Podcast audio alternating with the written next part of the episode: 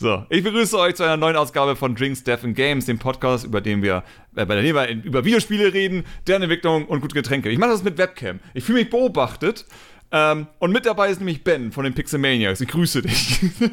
Hallöchen, ich beobachte dich. Ja, das ist total fremd für mich tatsächlich. Äh, und ich merke, dass ich damit ein bisschen mehr aus dem Konzept komme. Ähm, vor allem, wenn ich irgendwelche Sachen aufsagen muss, die ich eigentlich schon tausendmal gemacht habe. Aber ja, willkommen Ben. Schön, dass du da bist. Äh, das ist ja schon ein Podcast, den wir ein bisschen länger geplant hatten, tatsächlich. Mhm. Äh, tatsächlich, bevor euer letztes Spiel erschienen ist.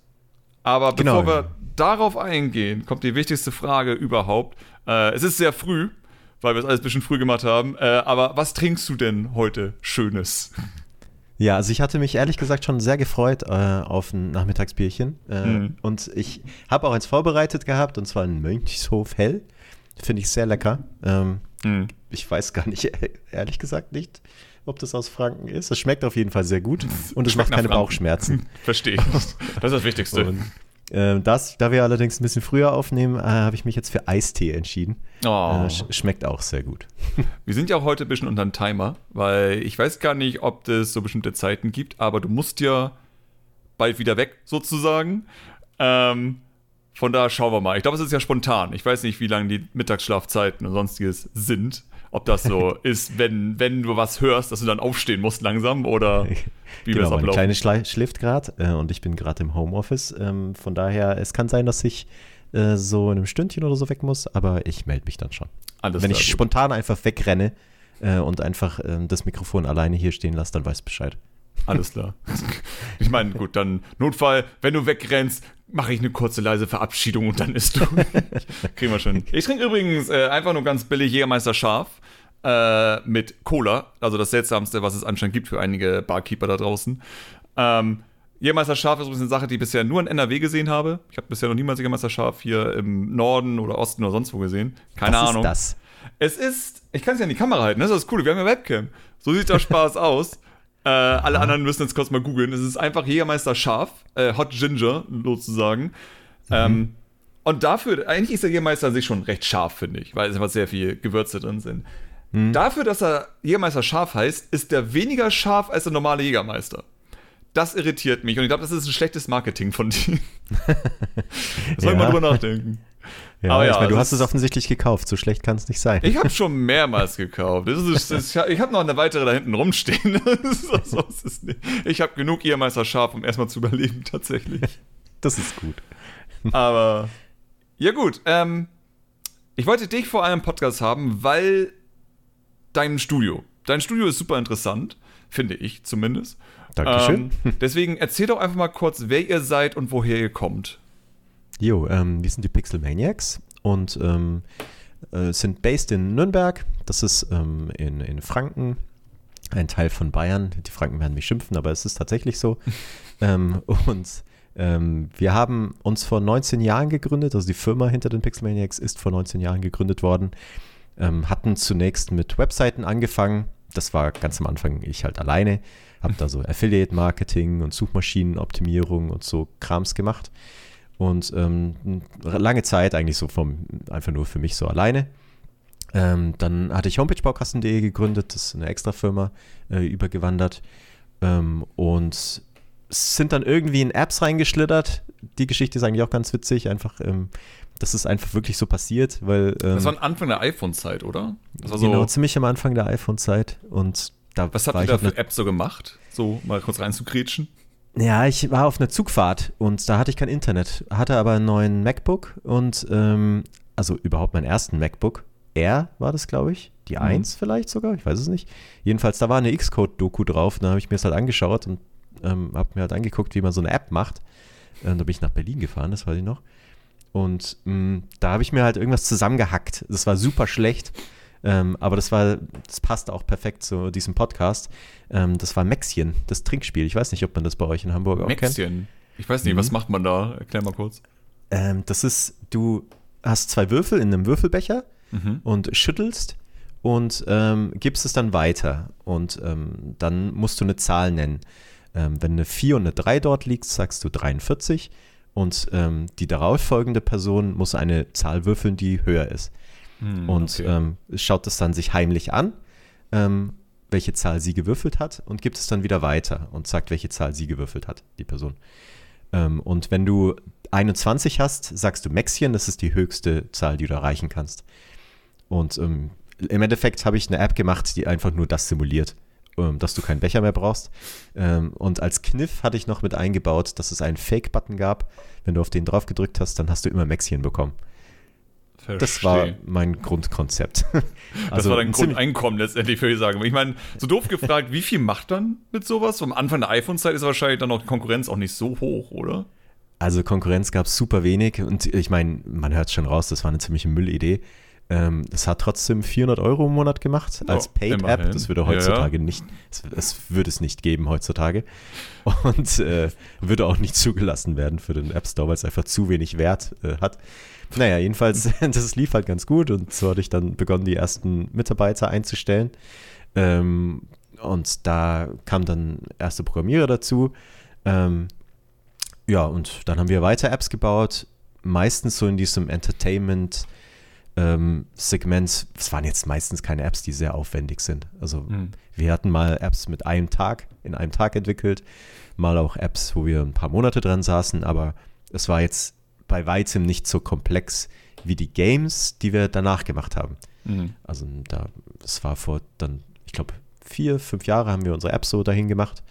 Ähm, bis eines Tages mal Andy, glaube ich, war es, herkam und meinte, hey, lass mal bei dem Ludundare teilnehmen. Und alle so, keine Ahnung, was ist denn Ludundare? Ja, ein Game Jam. Und pff, was ist denn ein Game Jam? Und dann hat er uns das so erklärt, ja, hockst ja. dich da zusammen und kriegst ein Thema vorgesetzt, musst in 72 Stunden ein Spiel entwickeln. Dann haben wir gemeint, ja klar, lass mal machen. Ich als Knauserer Geschäftsführer habe dann natürlich gemeint, ja, hier, lass mal privat machen. Oh, okay. ähm, außerhalb natürlich. der Arbeitszeit. ähm, ja, ähm, hat ultra viel Spaß gemacht und so ist halt Chromagun unser erstes mm, Gänsefüßchen-Spiel äh, entstanden. Ähm, ja, und seitdem haben wir uns total in diese Games-Branche verliebt.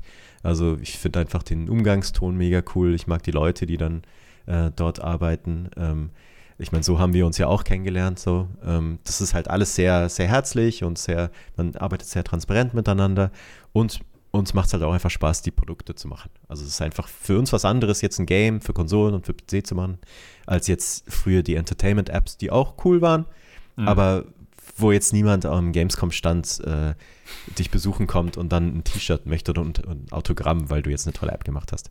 Also das jetzt bei den Apps, die wir gemacht haben. Halt. Ja. Klar.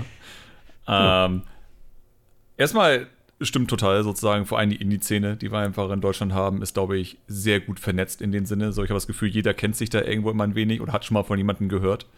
Äh, vor allem, wenn du so die, die Hamburger Indie-Treffs und sonstiges, die ja immer veranstaltet werden von der Game City und all so ein Spaß.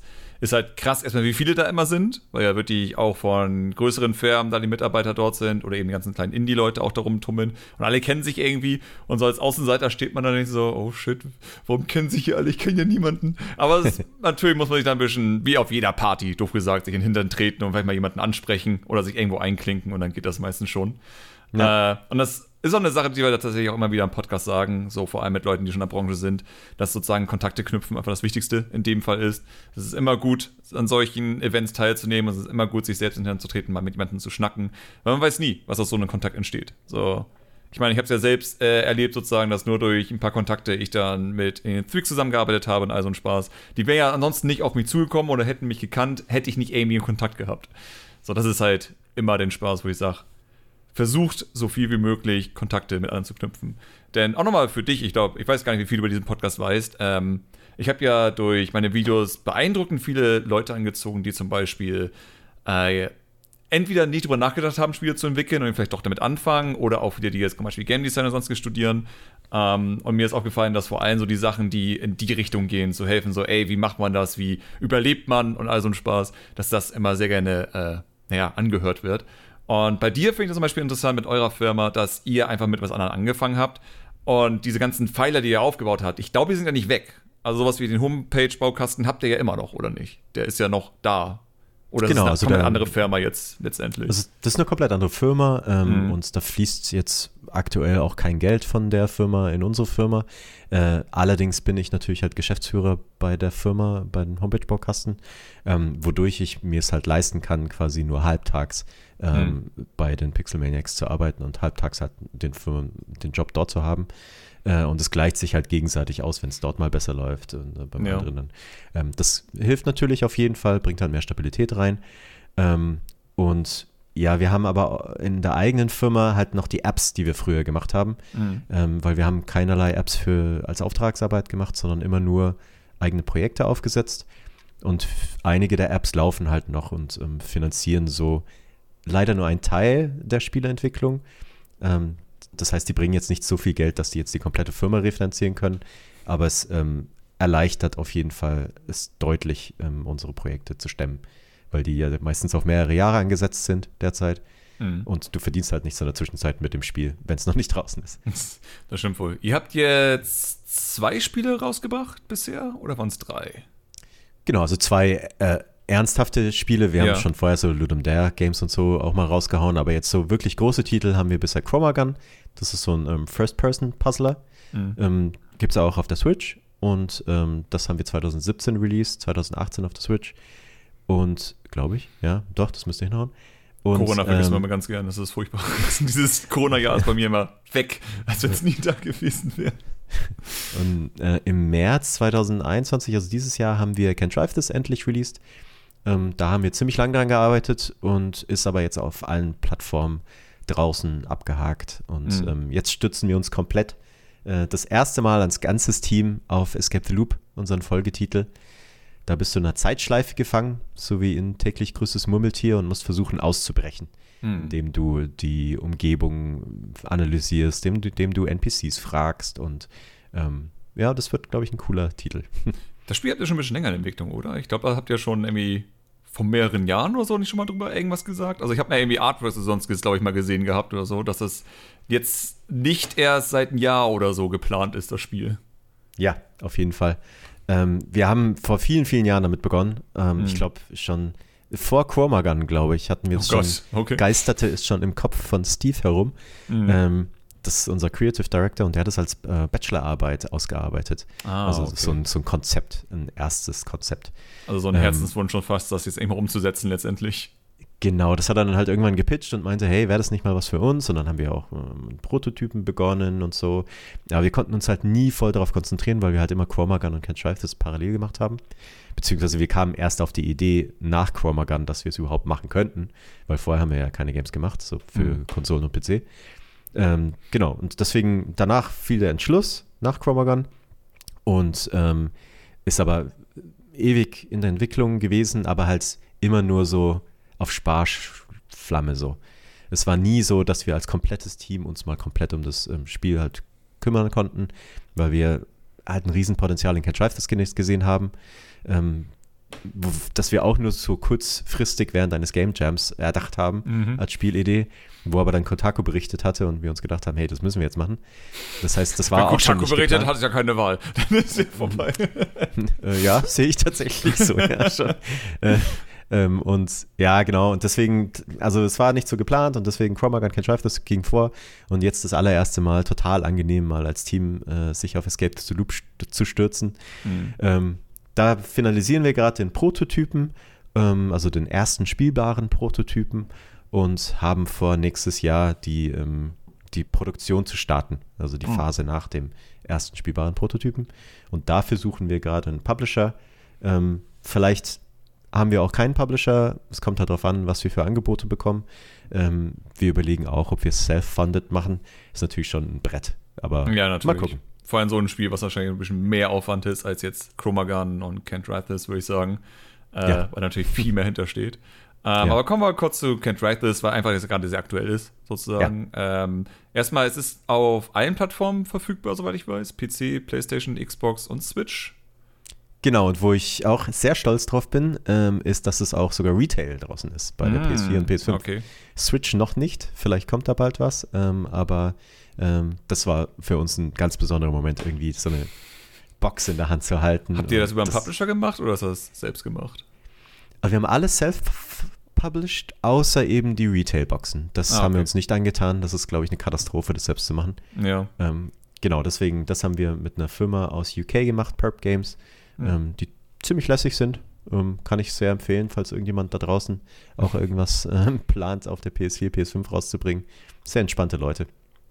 Ich hätte mal darüber nachgedacht, so, ob man irgendwann mal ein Spiel, wenn man für die Switch irgendwas macht, weil ich glaube, für alle Plattformen wird man irgendwann durchdrehen, aber ich glaube, nur bei Nintendo sozusagen die Cartridges anzufordern, vor allem weil das die teuersten sind, um das sozusagen in kleinen Mengen aller Limited Run vielleicht rauszugeben. Ich glaube, das ist immer eine Möglichkeit, aber klar, wenn du natürlich eine Firma hast, die das für dich übernehmen kannst, hast du natürlich sehr viel weniger Stress. Vor allem, wenn du mehrere Versionen hast und die natürlich dann auch gepresst werden müssen, also ein Spaß.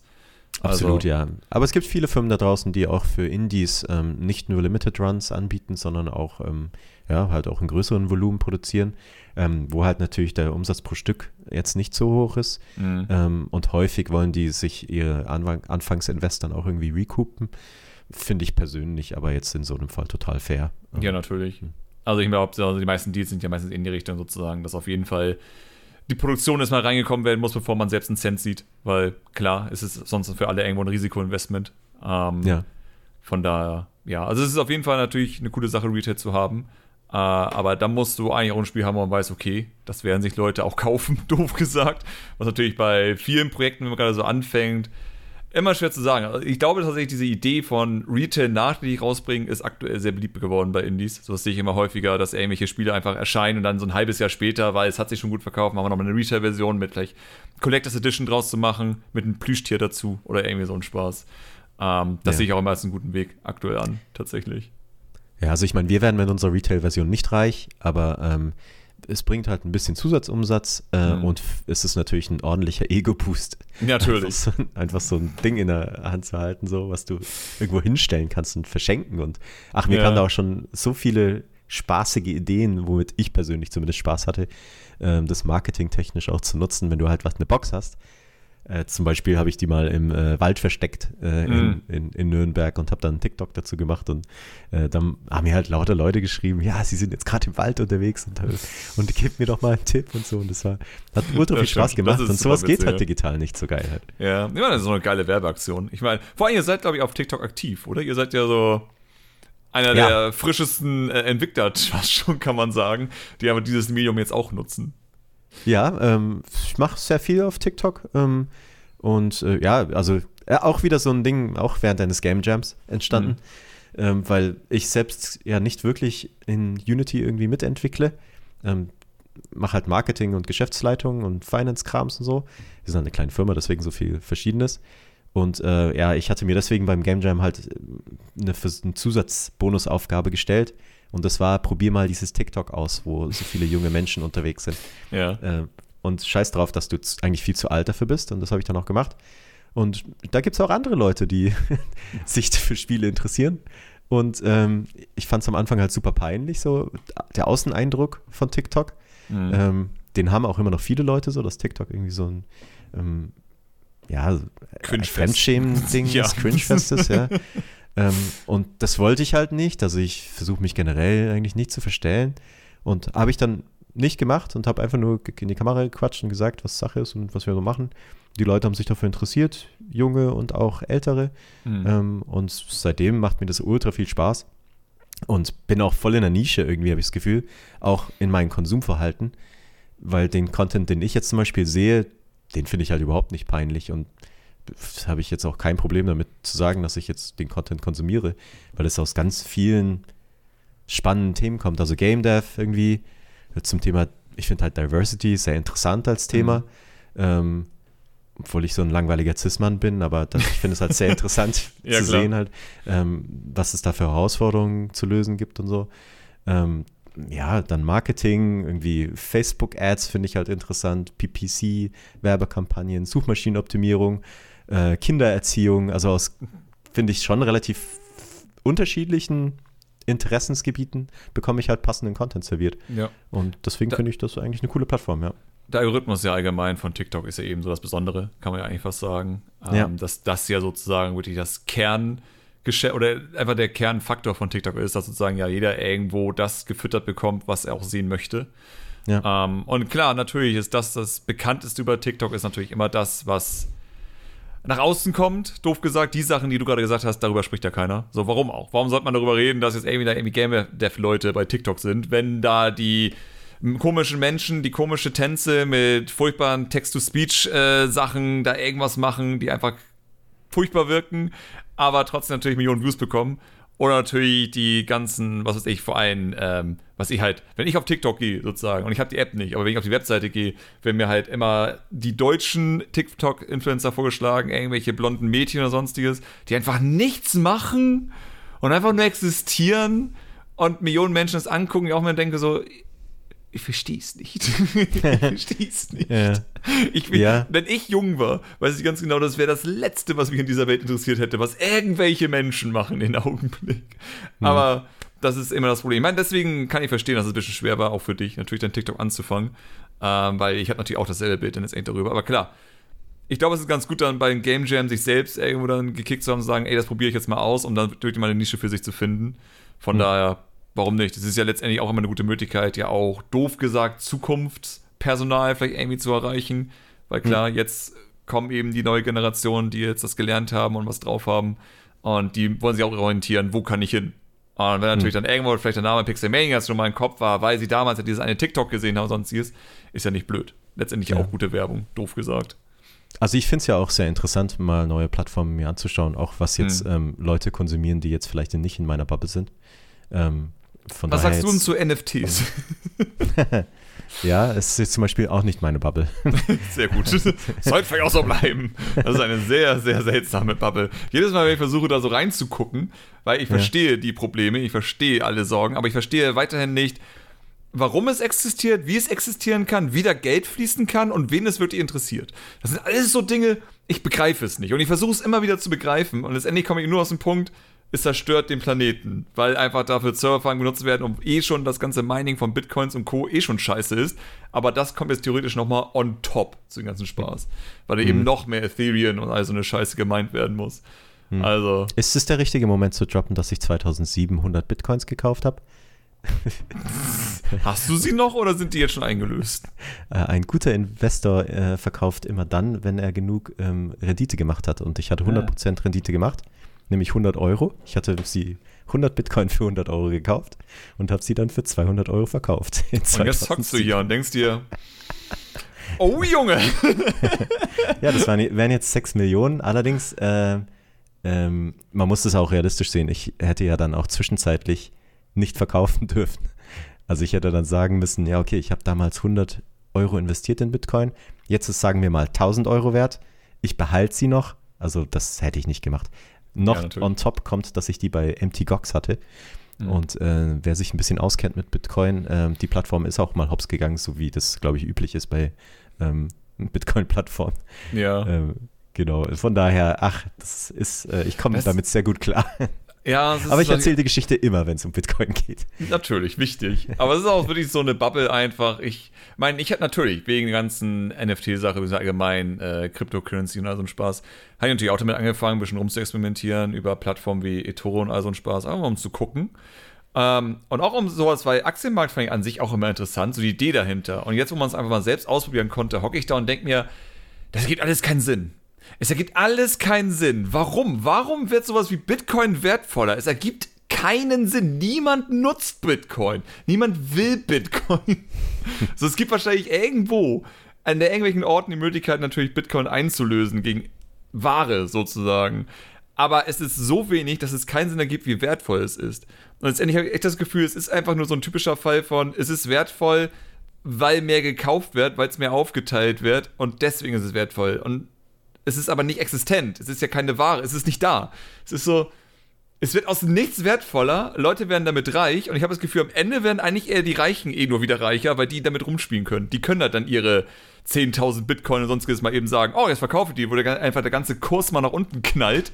Und dann sagen sie, jetzt kann ich ja wieder kaufen, weil ja, sie kontrollieren ja letztendlich den Markt. So, das ist das Einzige, was ich bisher mitbekomme vom Aktienmarkt. Eigentlich regieren doch nur die Reichen am Ende wieder den ganzen Spaß. Hm, und ja. man kann hoffen, dass man da ein bisschen was von abbekommt, aber ja, es ist.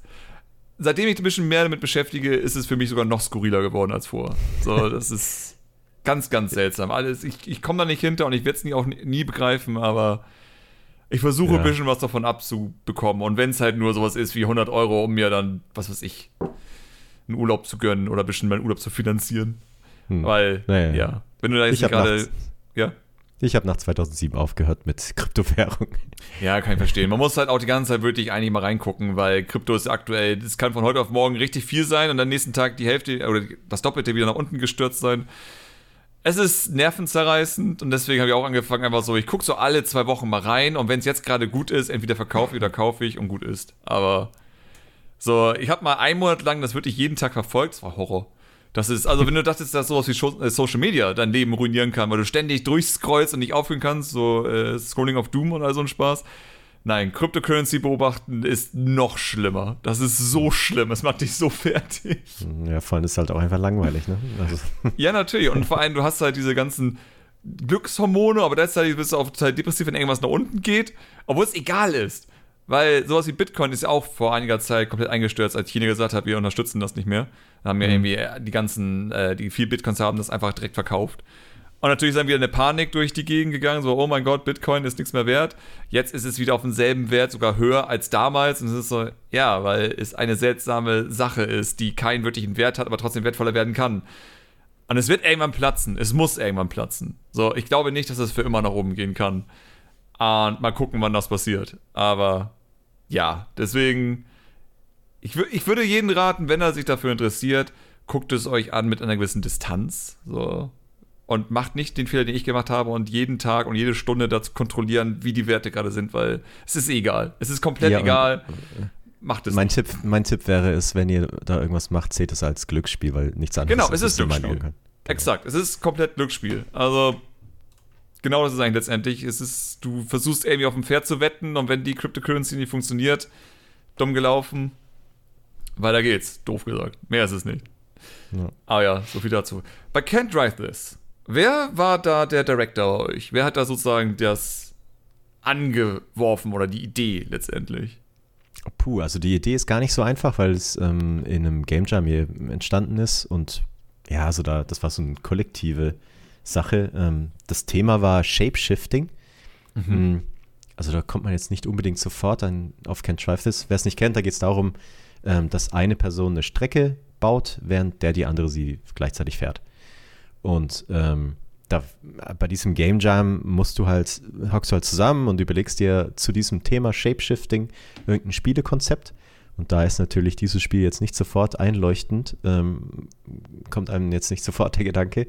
ähm, es stand aber so eine Carrera-Bahn rum und da Hm. irgendjemand meinte dann, hey, wie wäre es eigentlich, wenn die Carrera-Bahn sich gerade aufbaut und du gleichzeitig eben mit, der, mit dem äh, Auto sie fährst. Und so kamen wir eben zu dem Gedanken von Can't Drive This, haben einen ersten Prototypen gebastelt und dieser besagte Prototyp wurde dann eben irgendwie von Kotaku aufgegriffen in einem Artikel ähm, und ganz schön gehypt und wir sind, damals gab es noch Steam Greenlight und ähm, dann sind wir auch in einer Woche durch Greenlight gekommen, was relativ schnell war. Mhm. Ähm, waren auch bei Reddit auf der Frontpage und so und dann war es für die, uns eigentlich auf jeden Fall klar, dass wir das Spiel machen müssen, weil es auch einfach Bock gemacht hat so. Es ist total witzig, weil das Spiel erinnert mich an zwei andere Spiele. Das erste Spiel ist Revolt. Ich weiß nicht, ob du davon mal gehört hattest. Das ist so ein Na älteres klar. Spiel. Mhm. Da gab es ja den Editor letztendlich, der theoretisch genau das hat, was euer Spiel hat, von Editor her oder von Verhalten her. Es sind immer Quadrate, die platziert werden und jedes Quadrat sozusagen ist irgendwie so ein Special etwas. Entweder ist halt ein cooles Ding in der Mitte, was du nutzen kannst, oder ist einfach nur eine Kurve oder sowas. Ähm, und ich habe damals auf dem N64 halt Revolt und den Editor zu häufig genutzt, um es dann mit Freunden zu spielen. Äh, bis an den Punkt, wo man es geschafft hat, einen Editor Strecken zu erstellen, wodurch der N64 gecrashed ist. Äh, war möglich tatsächlich, dass er wahrscheinlich einfach keine Memory mehr hatte oder sonstiges und einfach gefreezed ist. Ähm, und das zweite Spiel, äh, ich weiß nicht, ob ihr davon mal gehört habt, aber hat irgendeiner von euch Connections zu Rayman? Äh, nee, aber dadurch, dass wir super viel bei Reddit äh, gepostet haben, ähm, haben wir all diese Sachen mitbekommen. Also jetzt Ja, hier okay, zum Beispiel, gut. Sehr, sehr gut, Rayman sehr wurde gut. schon öfter mal gepostet, weil da war, es gab es wohl ein Minigame, ne? Genau, es gab ein Minigame, äh, was genau dieses Spiel, ist, es ist eins zu eins dieses Spielkonzept. ähm, du musstest nämlich dein Game Boy Advance an den Gamecube anschließen bei Rayman 3 und konntest Okay. dann halt auf dem Fernseher halt die Strecke fahren und auf dem Game Boy hast du die Strecke erstellt und genauso mit diesen ethischen Tetris-Blockverhalten theoretisch. Ähm, es war theoretisch eins zu eins dieses Spiel. Geil. Nee, Und es ist total witzig eigentlich, vor allem natürlich, wenn ihr davor noch nie von gehört habt. Ähm, Nee, weil ja. es ist echt das einzige andere Beispiel. So, ich habe drüber nachgedacht, gab es sowas in der Form schon mal? Und nee, es ist wirklich nur dieses Rayman-Minispiel und euer Spiel, das Ja. einfach komplett gleich ist. Wo ich sagen würde, selbst wenn ihr sozusagen die Idee von Rayman hättet, würde ich sagen, geil, weil das sind so diese typischen Fälle, wo man sagt, das ist ja eine Idee mit Potenzial dahinter. So, das müsste man einfach mal ausbauen, anstatt dass es ein Minispiel ist, das du nur spielen kannst auf dem Gamecube mit Rayman 3, wenn du ein Game Boy Advance hast und ein Game Boy Advance Verbindungskabel. Ansonsten kannst du dieses Minispiel einfach nicht spielen.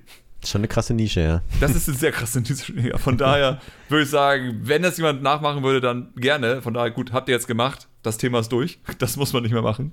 Äh, Ja. Ich hatte es ja damals auch mit meinem Spiel Blobcat. Das ist ja eine, ein Klon von Chuchu Rocket von der Dreamcast ist. Ähm, und das war ja der Punkt, wo seit 15 Jahren kein neues Chuchu Rocket mehr erschienen ist, weil Sega kein Interesse mehr daran hatte anscheinend.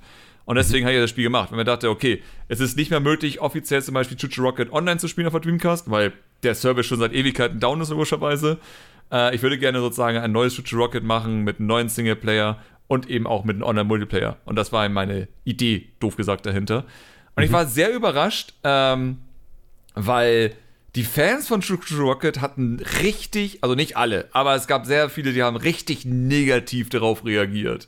So, also mhm. von, oh, wie kannst du es wagen, unfassbar, so eine billige Scheiße, machst einfach das Spiel nach. Was ich so seltsam finde, weil in den meisten Fällen sowas wie wenn ein Paper Mario Klon rauskommt, der so ein RPG ist, sagen alle, endlich, ich hab so Bock wieder auf ein klassisches Paper Mario und nicht irgendwie diese neuen Ma Paper Marios, die überhaupt nicht mehr so sind, wie die alten RPGs und bla bla bla. So, alle freuen sich. Ich mache einen Shoot Rocket Klon, ein Spiel, was seit 15 Jahren äh, keinen Nachfolger hatte und wahrscheinlich die kleinste Fanbase auf diesem Planeten. Und genau die sind angepisst, wenn man es macht. Da war ich sehr irritiert tatsächlich. Das hört sich ein bisschen an wie äh, unsere Reaktion auf äh, Chromagun, was ja so ein Mm. First-Person-Puzzler ist. Und das haben natürlich sofort alle an äh, Portal gedacht. Ähm, wir haben natürlich auch ein bisschen an Portal gedacht. Ja, natürlich. Ähm, und ähm, ja, da, da war es halt auch so ein, so ein Zweiges Zwiegespalten irgendwie. Also die manchen, manche Portal-Fans haben halt geschrieben, ja, endlich geil, eine Hommage an, an Portal. Ähm, mit einem kleinen Twist, hey, das taugt uns ultra gut. Und andere waren halt super angepisst und haben gemeint, ey, du kannst doch nicht Portal nachmachen und so. Und du, das ist doch die, nee, das geht gar nicht und so. Ähm, ja, also ich, wir haben dieselbe Erfahrung gemacht. Übrigens, ich habe parallel ganz kurz mal nach Revolt gegoogelt. Mhm. Äh, und das ist mal wieder dieses, dass man immer so fotorealistische Grafiken im Kopf hatte. Aber das sieht trotzdem ziemlich geil aus. Es sieht ziemlich gut aus. Also vor allem auf dem N64 und Dreamcast sah das Spiel richtig gut aus. Also ich finde es auch heute noch, vor allem die Dreamcast-Version sieht heute noch richtig gut aus. Das kannst du Ja. heute noch spielen, tatsächlich. Aber in meinem Kopf habe ich es trotzdem fotorealistisch hin. ja, natürlich. Ich meine, du hast wahrscheinlich auch die Render-Sachen und sowas im Kopf, so das Artwork von äh, der Box und all so ein Spaß, was dann auch verdammt gut aussah. Ja. Ähm, aber Revolt ist halt wirklich so ein Spiel, das kann man heute sogar noch spielen. Klar, es ist gealtert, aber wenn du spätestens so Strecken hast, so wenn du es gerade gegoogelt hast, es gibt so Strecken, wo du halt zum Beispiel Spiegelungen hast und all so ein Spaß, die auch auf dem N64 damals funktionierten. Wahrscheinlich einfach mit Geometrie gespiegelt, äh, unter den Bildschirm, äh, unter den Boden dargestellt. Ähm, und das sieht halt immer noch gut aus. Also die haben echt viel gemacht, damit es nicht schlecht aussieht damals. Äh, Ja. Dummerweise sind die Rechte an irgendeine Firma übergegangen, die einfach nur zerstört hat. Und ich sehe auch gerade sowas wie Revolt 2 und Revolt 3 rausgebracht hat. Ich weiß noch, Revolt 2 auf Android oder so war einfach Revolt 1 nur kaputt. Und die Okay. hatten irgendwie, ich weiß nicht, was die gemacht haben. Die haben irgendwie zerstört und die Level kaputt gemacht oder sowas. Ähm, aber ja, als damals der Acclaim pleite gegangen ist, wurden die ganzen Marken von verschiedenen Leuten aufgekauft und Revolt war halt eine, die leider aufgekauft wurde von einer Firma, die nicht wusste, was sie damit machen soll. Weil allein die Idee von Revolt finde ich immer noch gut. Also ich würde sagen, immer noch so ein RC-Racer könnte immer noch funktionieren heute. Hm, denke auch, Du- ja. Du müsstest aber, wie Revolt tatsächlich, so wie es auch klingt, das Cutting Edge in Sachen Optik machen, weil Revolt war halt damals so ein Spiel, wo du warst so, oh, deswegen meinst du ja wahrscheinlich auch, du hast fotorealistischen Kopf, weil es halt damals echt gut aussah. So damals Ja, war es ja. so, oh mein Gott, du- und das sieht gut aus in den Autos und Details und Physikobjekte oder sowas. Äh, wenn du heute Revolt machen würdest, müsste das halt richtig gut aussehen. So, es muss Ja. richtig ekelhaft gut aussehen, damit das wieder funktioniert. Wie dieser Ah. Tweet, der letztens kursierte mit der realistischen äh, Rennspiel-Motorradgrafik. Ah, äh, hatte ich mit- auch gesehen, ja, ja, ja, genau. Das sah ja so, wenn, du- wenn das in der Optik Revolt, da safe wäre das ein Hit. Ich habe ja auch Wobei geschrieben äh, bei Twitter, dass das Can't Drive das in der Optik geil wäre. Das stimmt wohl. Wobei ich auch sagen muss, ich glaube, bei dem Video, was du meinst, also doof gesagt, kurze Erklärung, das war so ein Video, das aussah aus der Ich-Perspektive, als wenn du gerade ein Motorrad fahren würdest. Ähm, nur eben sozusagen grafisch so, als wenn es halt glaubbar ist, dass es echt sein könnte, obwohl es halt sozusagen Spielgrafik in dem Fall war. Aber ich behaupte, dass ja, Grafik gut, stimmt, aber das Wichtige bei dem Fall war die Kamerabewegung. Dass das das Realistische ist, was bei dir rüberkommt. Weil Ja. wäre die Kamera nicht genauso, wie es sich anfühlen würde, wenn du einen Helm auf dem Kopf hast, wie halt wenn du eine GoPro an deinen Helm dran geschnallt hättest, dann würde es trotzdem videogamey aussehen. So, es ist nicht immer nur die Grafik am Ende, sondern eben auch das Gefühl von der Kamera und also was du rüberbringen musst. Total. Weil- Und ich glaube auch so richtige, also ich glaube, so Kleinigkeiten können da schon das Absolut. super zerstörendes Gefühl. Absolut. Aber das Das war ist- halt echt on point einfach, dieses Video. Vor allem dadurch durch die Geschwindigkeit, das war eine sehr, sehr hohe Geschwindigkeit und du fährst Mhm. durch, durch Innendörfer und Innenstädte und so. Äh, Ich glaube, es waren Dörfer jedenfalls. Ähm, Es fliegen halt ständig Sachen an dir vorbei. Durch diese hohe Geschwindigkeit erkennst du eigentlich die Details gar nicht so gut. Ja. Aber das sah einfach so geil aus. Das ist so beeindruckend, weil ähm, es gibt zwei Spiele, die ich immer wieder sehr gerne spiele, einfach wegen dem Spiel und wegen der Grafik. Ähm, das ist einmal Sonic Unleashed und Sonic Generations. Beide Spiele, die natürlich, weil sie Sonic-Spiele sind, eigentlich so Spiele, wo du eigentlich mit Top-Speed an Objekten vorbeirennst. Aber es Mhm. sind eine der ganz wenigen Spiele, bei denen du wirklich stehen bleiben kannst und dich umgucken kannst und sie trotzdem noch verdammt gut aus. Weil Mhm. ich weiß nicht, was Sonic Team damals genommen hat, dass sie irgendwie so eine gute Technik damals entwickelt hatten. Also sie waren einer der ersten, die zum Beispiel sehr stark auf Global Illumination, also ein, äh, so ein Kram gesetzt haben, dass wenn du einfach stehen bleibst, Sonic einfach perfekt in dieser Szene wirkt und sie auch trotzdem beeindruckend hohe Details und sonstiges anzeigen. Also das sind so Spiele dafür, dass sie auch in der 360 und PS3-Zeit erschienen sind. Kannst du heute noch auf dem PC spielen, vor allem Generations, und sagen, das sieht also kannst du heute veröffentlichen. Ich würde sagen, wenn du heute Sonic Generations veröffentlichst auf dem PC mit einfach 4K und 60 Bildern, wird gut aussehen. Keiner würde sagen, das sieht aus wie Last Gen Spiel. Jetzt sogar Last Last Gen. Ich meine, 360 ist auch schon ein bisschen her.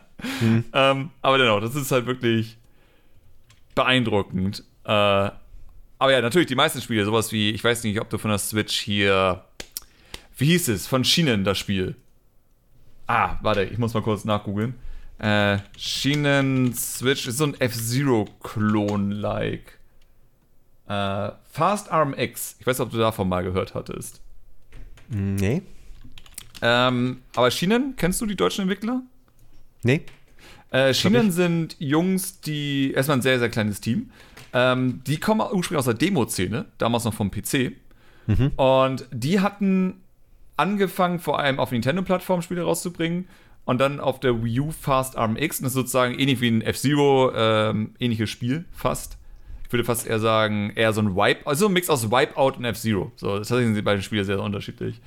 Aber Fast MX zum Beispiel ist auch so ein Spiel, was unfassbar gut aussieht. So auf der Switch läuft es halt mit 60 Bildern, 1080p und es sieht einfach aus wie so ein Spiel, das könnte auf der Xbox One als Launchspiel gewesen sein, was einfach wirklich ekelhaft gut aussieht. Okay. Da hatte ich letztens einfach mal aus Gag doch mal das gemacht, was man ja mal bei Rennspielen nicht unbedingt machen sollte. Einfach mal stehen bleiben und sich die Umgebung ein bisschen genauer angucken und dann merkst du so die Tricks dahinter. Dann merkst du so, okay, die Pflanzen und sonstiges sind nicht 3D-Modelle, sie sind halt nur so eine 2D-Plane, aber halt so gerendert, dass aus der perfekten Perfekt äh, Perspektive ist, wenn du vorbeirauscht. So, diese Plane hat eine Perspektive drin, eine Art Foto von der Seite, dass der Winkel Sinn ergibt, sobald du dran vorbeifährst, aber wenn du umdrehen sollst oder von vorne drauf guckst, ergibt es keinen Sinn mehr. Ja. Aber wie du ja meinst, so, eigentlich ist es ja egal, du fährst ja dran vorbei, es ist super schnell, also wen interessiert es letztendlich? Man muss ja nicht ich- stehen bleiben. Ich frage mich auch, ob die, ähm, ich meine, ich habe ja damals gedacht, hey, die Grafik ist halt ultra fotorealistisch, auch damals mit Flight Simulator, weiß ich noch, Flight Simulator 98 oder so, also irgendwas Mhm. vor 2000 auf jeden Fall, keine Ahnung, wie die damals hießen.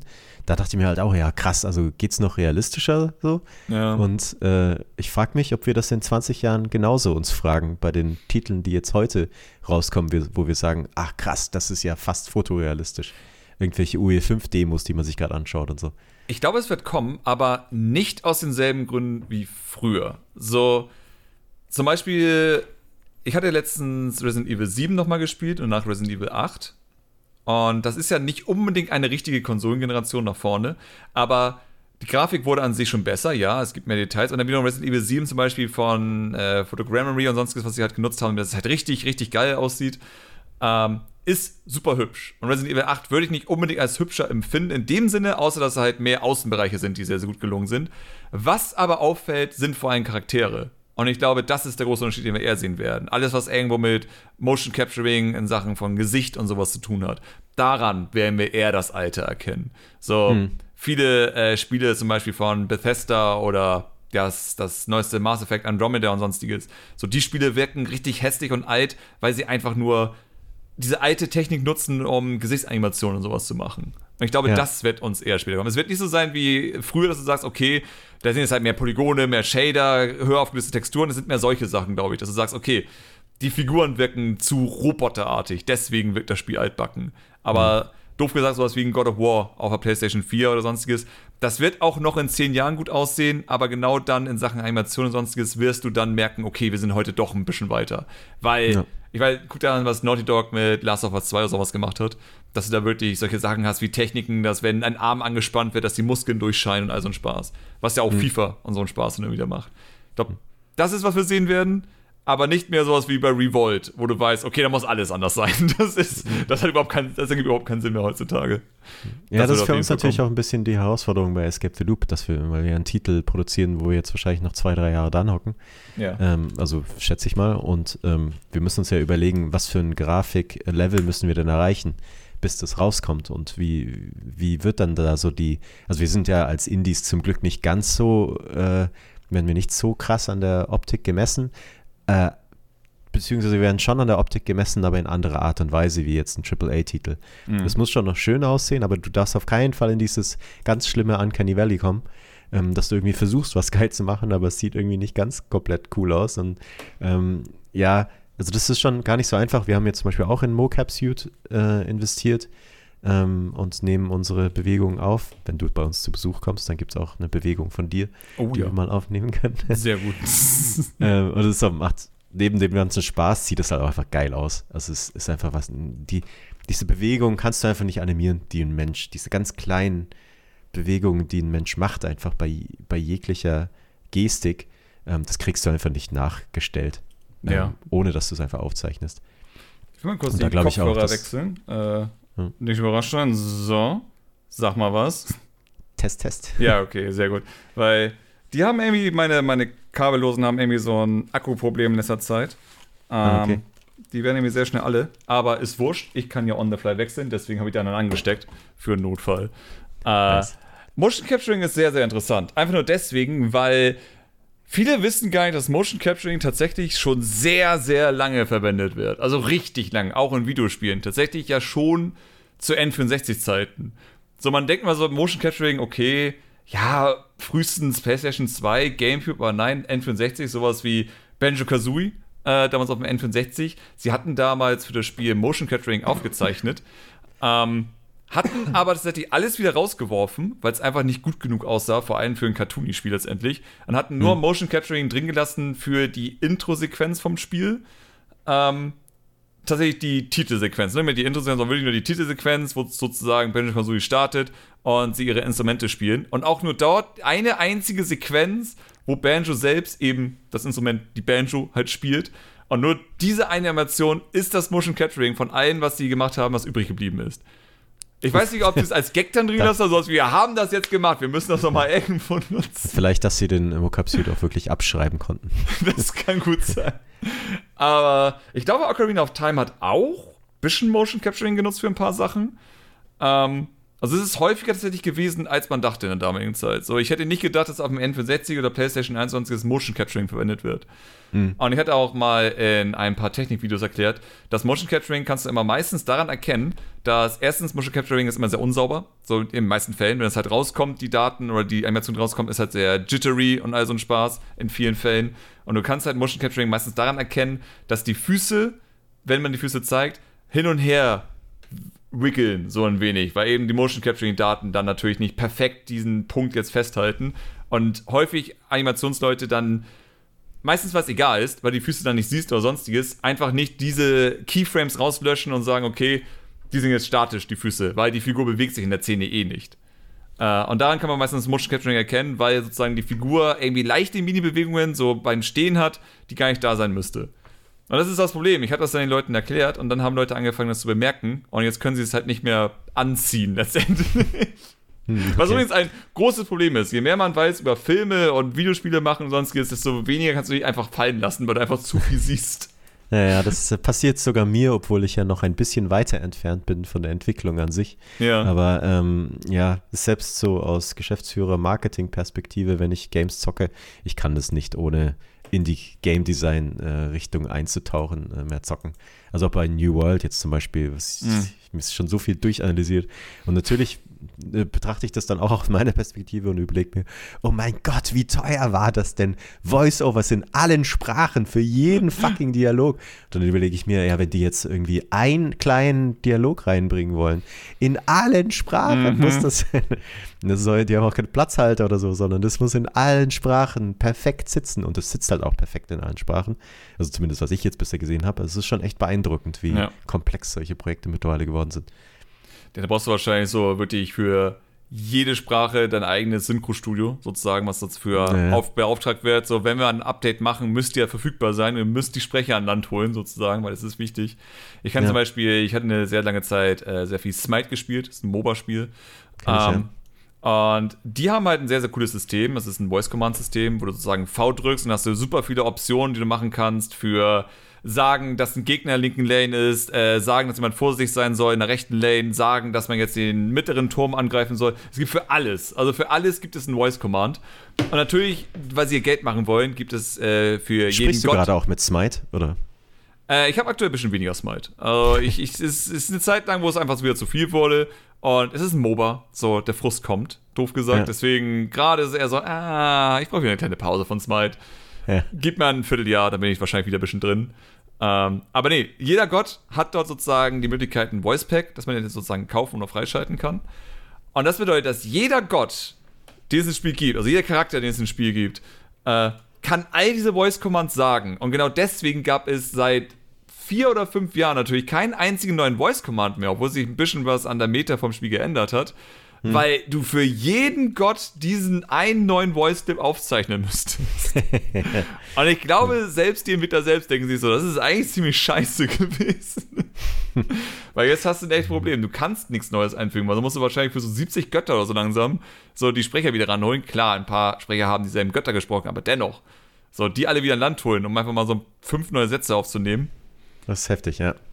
Mal davon abgesehen natürlich, dass da höchstwahrscheinlich, weil es in den meisten Fällen so ist, diese fünf neuen Sätze dann pro Gott wahrscheinlich ein bisschen anders klingen werden, als die Sätze, die davor aufgezeichnet wurden, weil der Sprecher wahrscheinlich schon tausend andere Jobs in der Zwischenzeit gemacht hat und sich erstmal in diese Rolle wieder reinfinden müsste oder sowas. Weil er zu viel geraucht hat in der Zwischenzeit. Oder zu viel geraucht hat oder sonstiges. Äh, Kann ja auch passieren. Ähm, aber ja, so deswegen habe ich da auch sehr viel Respekt vor. Äh, ich habe auch sehr viel Respekt tatsächlich. Äh, das Einzige, was ich aktuell positiv zu Ubisoft sagen kann, ist, dass sie sich sehr viel Mühe geben bei der Übersetzung. So, ich habe immer das Gefühl gehabt, dass bei Assassin's Creed zum Beispiel die deutschen oder allgemein wahrscheinlich alle Sprecher das Bild sehen, dass sie gerade synchronisieren, was nicht normal ist in der Videospielbranche. Normalerweise heißt es, okay, wir müssen übersetzen, du hast kein Bild, hier ist das englische Original, mach's bitte genauso lang wie das englische Original und das wird schon irgendwie passen. Und so sieht das dann meistens aus. So die Figuren reden bei der Übersetzung, aber der Mund passt natürlich absolut null auf die Lippensynchronisation, weil die halt nie das Footage sehen die ganze Zeit. Und tatsächlich ist es bei Assassin's Creed oder bei Ubisoft-Spielen anscheinend allgemein so, dass die mehr darauf achten. So, ich weiß zum Beispiel, dass das Final Fantasy VII Remake, wo einer mitgesprochen hat, den ich kenne, der hat auch gesagt, die haben nicht gewusst, was sie da sprechen. Die haben einfach gesagt, hier ist der Text, das ist die Emotion, mach einfach. Das wird schon passen. Und es ist Ja, halt, look. es ist ein modernes Square Enix-Spiel. Das ist so das Verrückte. Es ist ein modernes Square Enix-Spiel und dennoch ist es so, ja, ja, wen interessiert? Spieler interessiert es nicht, die finden es ja trotzdem toll. Und dummerweise kann ich bestätigen, ja, es ist tatsächlich so, den Spielern ist es meistens egal. So, ich achte halt auf sowas, ich bin halt richtig so, oh, es ist Lippensynchron, die haben sich richtig Mühe gegeben. Aber alle anderen sagen sich so, ja, ist okay. Ja, Was ja? Lokalisierung ist ein hartes Ding. Also das, Oh ja. ähm, das Can't Drive, das war ja super wenig Text Mhm. ähm, im Vergleich zu Escape the Loop. Das wird schon brocken, aber bei Can't Drive, das, das war schon sehr aufwendig, ähm, obwohl es so wenig Text war, weil wir schon auch darauf geachtet haben. Ähm, also ich will uns auf gar keinen Fall jetzt mit so einem Narrative Game irgendwie Natürlich. vergleichen. Also bei uns ist es halt viel leichter, weil das halt alles nur UIs waren. Mm, Aber auch da haben wir halt versucht darauf zu achten, dass ähm, der die Übersetzerin halt immer sehen, was sie da in welchem Kontext übersetzen und auch das Endergebnis auch nochmal vorgelegt bekommen. Ähm, falls äh, irgendjemand mal sowas machen möchte, ähm, Crowdin ist ein super cooles Tool, kann ich echt empfehlen. Mhm. Du kannst halt Screenshots deiner UI hochladen und hat eine OCR-Erkennung mhm. äh, und matcht dann deine String-Dateien, die du in deinem eigenen Format, ob du jetzt eine XML hast, ein JSON, was auch immer, klatscht einfach hoch und der erkennt das ähm, und matcht das dann automatisch mit den UIs. Mm, ähm, okay. Und das ist super praktisch und du kannst halt Kontext dazu liefern. Ähm, du kannst auch, da gibt es auch Agenturen angeschlossen, über die du übersetzen kannst, aber das Tool an sich ist wirklich eigentlich nur ein Tool. Das heißt, du kannst auch deine eigenen Übersetzer und Übersetzerinnen draufschmeißen, ähm, die dann halt einfach nur deine Daten, deine Texte ansehen und übersetzen können. Und das, also das hat uns die Arbeit extrem erleichtert ja. und die Qualität auf jeden Fall deutlich verbessert um die Anekdote da nochmal zu sehen, ich habe ja schon mal einmal einen Podcast gehabt, aber es ist für mich der witzigste Übersetzungsfail überhaupt, wo genau wegen solchen Sachen, so hätte man es verhindern können. Das war damals Resident Evil äh, Mercenaries 3D auf dem 3DS. Äh, es war einfach nur Resident Evil Mercenary Modus und es gab da einen Wellenmodus in einer Mission und oben links steht halt äh, für jede Welle sowas wie 1 von 16 oder sowas, aber anstatt dass da Welle steht, stand da Winken. Wegen Wave. Uh. Und sie haben Wave in Winken übersetzt. Uff. Das hätte man wahrscheinlich vermeiden können, genau mit so einem Tool, weil man dann einfach den Kontext versteht und weiß, dass hm. Wave nicht Winken ist. Und ich, hm. damals, als ich es gespielt habe, ich so gedacht so, warum winken drei von zehn oder so? Was sollte? Und ich so, ah, die wussten ja. nicht, was sie da übersetzen in den Augenblick. Die waren mal wahrscheinlich, dass eine Emotion oder sowas ist, was da gemacht wird. Aber deswegen, ja, nutzt solche Tools, wenn es geht. Ähm, und versucht, wenn, wenn es nicht anders geht, so ich zum Beispiel hätte damals Bobcat einfach nur mit äh, Google Docs Dokument übersetzen lassen. Gut, Bobcat ist nicht so das komplizierteste Spiel der Welt, Gott sei Dank in der Hinsicht. Aber dennoch, es ist immer noch mal gut, so einen Native Speaker das mal spielen zu lassen und zu sagen, hm. ist das so okay? Kann man das so machen? Fällt dir irgendwas auf? Weil ja. es ist ganz schnell, ich meine, klar, jede Sprache ist sehr eigen. Aber es passiert einfach ganz schnell, dass da halt irgendwas drin ist, was da nicht sein sollte, letztendlich.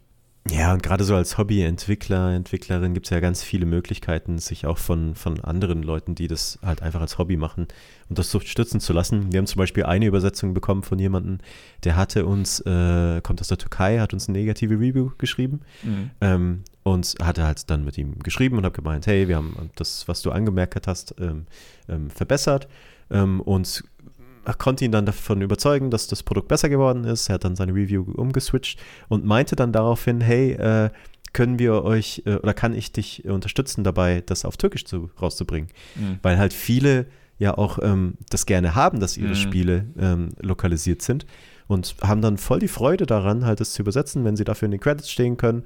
Und jetzt wir haben denen schon was bezahlt, ähm, aber ich meine, hätte überhaupt nicht sein müssen. Und ja. es gibt viele, die da einfach da gerne mitmachen und Bock haben, da so zu partizipieren in Lokalisierungen von Projekten. Absolut. Äh, ich hatte es ja auch bei Blobcat, dass ich da zwei Franzosen-Studenten hatten, die auf mich zugekommen sind und gemeint hatten, ey, wir würden das vielleicht einmal gerne mal hauptberuflich machen, aber zum Üben wäre es ganz geil, wenn wir es mal probieren können. Haben wir gemeint, klar, warum nicht? Also, wenn ihr ja. Bock habt drauf, dann macht es gerne. Ähm, und ein damaliger Bekannter, der hat es, glaube ich, in Finnisch übersetzt. Ah, cool. ähm, der hat es dann eben auch gemacht, weil er einfach Bock drauf hatte.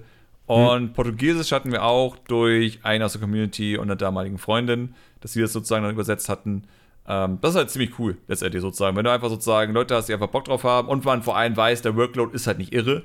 So, ich ja. glaube tatsächlich, wenn ich so ein Spiel hätte wie Can't Drive This oder Blobkit oder sonst was, weiß, okay, du, es ist übersichtlich, ich glaube, bei einem Indie-Spiel hätte ich auch Bock, das einfach mal umsonst zu machen, weil es macht ja auch Spaß, irgendwo, doof mhm, gesagt. Ja. Also ein bisschen mitwirken zu können und vor allem bei Blockhead war es mir auch super wichtig, weil es eben auch sehr humorvolle Texte in bestimmten Bereichen hat, immer zu sagen, versucht irgendwas einzubauen, das nur Native-Leute versteht.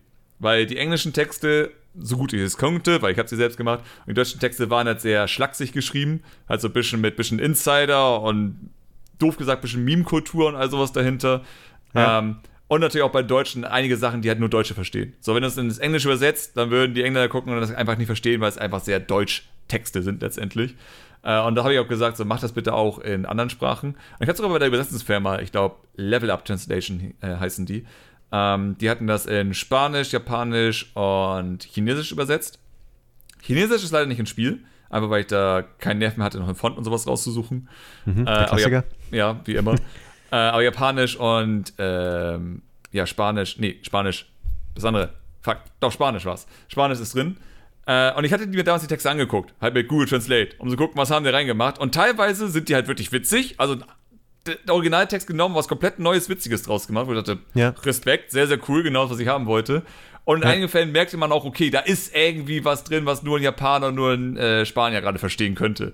Weißt du, Ja. du merkst, man merkt es einfach. Es ist so eine, eine komische Formulierung, der gibt für dich keinen Sinn, aber garantiert ein Spanier wird sagen, ah, das ist doch hier aus Serie XY oder sonstiges wahrscheinlich. Und das ist so genau, Ja. was ich haben wollte. Und da war ich auch dann sehr, sehr happy, dass das funktioniert hat. So den Leuten zu sagen, übersetzt es witzig, macht was draus. Es ist, macht was eigenes Witziges draus. Ihr müsst es nicht eins zu eins übersetzen. Ja, das ist super wichtig. Also bei manchen Kulturkreisen sind ja auch ähm, Formulierungen ähm, eher ungerne gesehen, ähm, die man jetzt in anderen Kulturen halt Mhm. benutzen kann. Irgendwie gerade so Fluch, Fluchwörter, die jetzt in Deutschland vielleicht überhaupt nicht schlimm sind. Kannst du in den USA zum Beispiel vielleicht nicht sagen oder äh, in der Türkei zum Beispiel gibt es halt viele irgendwie ähm, jetzt irgendwie oh my God äh, zum Beispiel oder Mhm. oh hell. Ähm, da, das würde man in der Türkei auch anders formulieren beispielsweise. Ähm, genauso ist es halt auch im asiatischen Raum. Das muss man sehr viel wirklich auch der, der Kultur auch anpassen. Ja, Definitiv. Ja, aber das ist eben so das Spannende bei Übersetzungen, würde ich fast sagen, so, dass es da einfach so viele Möglichkeiten gibt. Und ich kenne das halt so, ich muss auch sagen, ich bin halt sehr gesprägt als Nintendo-Spieler. Und vor allem Nintendo ist bekannt dafür, dass sie Übersetzer ein bisschen mehr Freiheiten geben. Damals zu Super Nintendo-Zeiten und so noch ein bisschen mehr. Ich meine, jeder liebt das Beispiel, dass die Lindenstraße in Secret of Mana erwähnt wird. Das ist einfach das haben sie auch rausgenommen, glaube ich, in den äh, Neuveröffentlichungen. Aber ja, äh, in der Original Super Nintendo-Version wird die Lindenstraße erwähnt, äh, was absolut Okay. bekloppt ist. Ähm, aber auch heute noch, solche Sachen wie wenn du Paper Mario spielst und sonstiges und sowas wie No mit einfach nur Nö oder sowas übersetzt wird. Wo ich sage, das ist, das ist perfekt. So, das das Ja. ist das, was ich haben will. Wenn es Ja. irgendwo ein humorvolles Spiel ist, dann macht irgendwelche Sachen rein, die halt nur die jeweilige Kultur verstehen würde. Ja. Und sowas wie Nö ist halt einfach so, das ist Deutsch. So, keiner in einer Schule wahrscheinlich in Amerika, der Deutschland wird das Wort Nö beigebracht bekommen. Das bekommst du entweder mit beim Sprechen Ja. oder du googelst es. Aber keiner wird irgendwie in Deutschunterricht hocken und sagen, ja, und übrigens, Nö ist ein anderer Ausdruck für Nein, aber eher so gelangweilt und genervt oder sowas. Naja, und drückt halt einfach, bringt die Emotionen besser Genau, rüber es bringt dich einfach mehr, ähm, Exakt.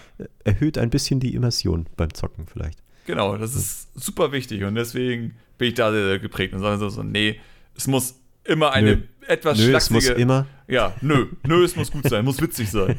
Ja. Witzig ist wichtiger als akkurat. So einfach ist es. auf jeden Fall, ja. Ähm, eine, eine, eine interessante Frage, glaube ich, für die meisten. Und ich will keine genauen Zahlen oder sonstiges, aber ich meine, die Frage kennt man. Bei Can't Write This sozusagen. Mhm. Welche Version ist am erfolgreichsten? Ähm, bei uns aktuell noch die Steam-Version tatsächlich. Oha. Ähm, das ist Ja. etwas überraschend, ähm, auch für uns. Ähm, das liegt aber einfach daran, dass die, wir hatten den Early Access ja schon seit langem gestartet. Mhm. Und der hat ähm, schon einiges gebracht. Und ähm, die, durch den Launch bei den Konsolen ähm, haben wir jetzt durch, also wir haben das vom Early Access jetzt nicht eingeholt Mhm. ähm, auf der PlayStation, Switch etc. Ähm, genau, von daher tatsächlich die PC-Version momentan. Oh, krass. Und da gibt es auch ein paar Deals, die jetzt noch so outstanding sind, also wo ich jetzt auch nicht so viel drüber sagen darf. Aber da ähm, wird man bald dann auf Twitter und so lesen, Mhm. ähm, wo wir mit der PC-Version quasi noch ein paar extra Märkte irgendwie angehen konnten und das schon einen ordentlichen Zusatzumsatz bringt. Ähm, also das heißt, die PC-Version ist tatsächlich für uns die stärkste derzeit, ja. Hm, krass. Nicht was laufenden Umsatz angeht. Da glaube ich, äh, langfristig glaube ich, dass die PS5 wahrscheinlich äh, am stärksten abschneidet wird. Aber mal gucken. Kann ich gerade noch nicht so richtig prognosti- prognostizieren. Hattet ihr eigentlich eine Lead-Plattform oder sowas? So irgendeine Plattform, wo gesagt hat, okay, dafür ist es eigentlich entwickelt und dann wurden die anderen drumherum gebastelt oder? Ja, also wir haben schon zuerst auf, ähm, auf PS4 und PS5 getestet, ähm, aber das war jetzt trotzdem keine echte Lead-Plattform. Wir wollten, dass es auf allen Plattformen gut läuft. Ähm, auch auf der Switch haben wir versucht, halt mh, da möglichst viel anzupassen. Und auch ähm, bei ähm, ähm, auch bei der PS5 zum Beispiel haben wir auch die, den DualSense Controller ähm, die neuen Features genutzt und so. Das wird halt einfach gern gesehen, das finden wir auch. Also wir haben auch vorher zum Beispiel in Nintendo Switch Subreddit halt gepostet und gefragt, hey, was gäb's, was euch wichtig wäre zum Beispiel. Da hat es trotzdem nicht alles reingeschafft, aber es ist zumindest haben wir gewusst, was, worauf mhm. wir achten müssen, weil wir auch sind, bei Chromagun auch mal in Fettnäpfchen getreten sind. Also kein echtes Fettnäpfchen, aber ähm, halt so, naja, das hätte man wissen können.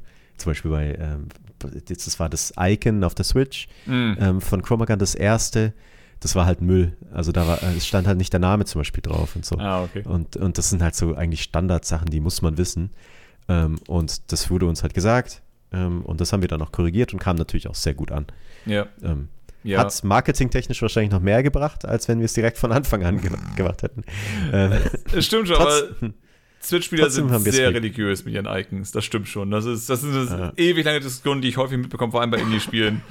ähm, dass sich sehr, sehr viele darüber freuen, wenn das Icon dann geändert wurde. So, wie du schon meinst, vielleicht gar nicht so blöd, das Icon erstmal doof zu machen und beim ersten Patch besser zu machen. Ja, war leider keine Absicht, aber ja, eine interessante Marketingstrategie. Ja. Mhm, mhm. ähm, ich hatte ja mal Count Wrath auf jeden Fall auf Switch auch getestet und gezeigt gehabt. Ähm, ich habe ja die Switch-Version getestet gehabt. Mhm. Ja. Und es läuft also ihr habt da einige interessante Sachen gemacht, auf jeden Fall. So, ich habe das Gefühl, ihr habt sehr stark auf Ladezeiten und sonstiges geachtet, was ich sehr, sehr gut finde. Ja. Dass man zum Beispiel in einem Menü sehr, sehr schnell zurückkommt und all so ein Spaß. Mhm. Ähm, es gab so ein paar Mikroruckler, wo ich mir mal gefragt habe, so, ich will gerade den Unity-Profiler aufrufen und rausfinden, was der Grund dafür ist. So, was ist mhm. das hier gerade? Äh, aber grundsätzlich denke ich mir so, es scheint gut zu laufen. Das ist schon mal gut gewesen. Weil äh, vor allem sozusagen bei Switch-Portierungen bin ich immer sehr allergisch, wenn man sozusagen merkt, so, okay, da hätte man auch ein bisschen was machen können, so in der Hinsicht. Hm. Ähm, aber ja, also grundsätzlich auf jeden Fall da sehr, sehr gut gelaufen. Äh, vor allem hatte ich damals Chroma Gun auch auf der Switch ausprobiert gehabt und dachte mir halt mhm. so, ja, okay, es ist nicht hässlich, aber es ist auch nicht 30 FPS hübsch, doof gesagt.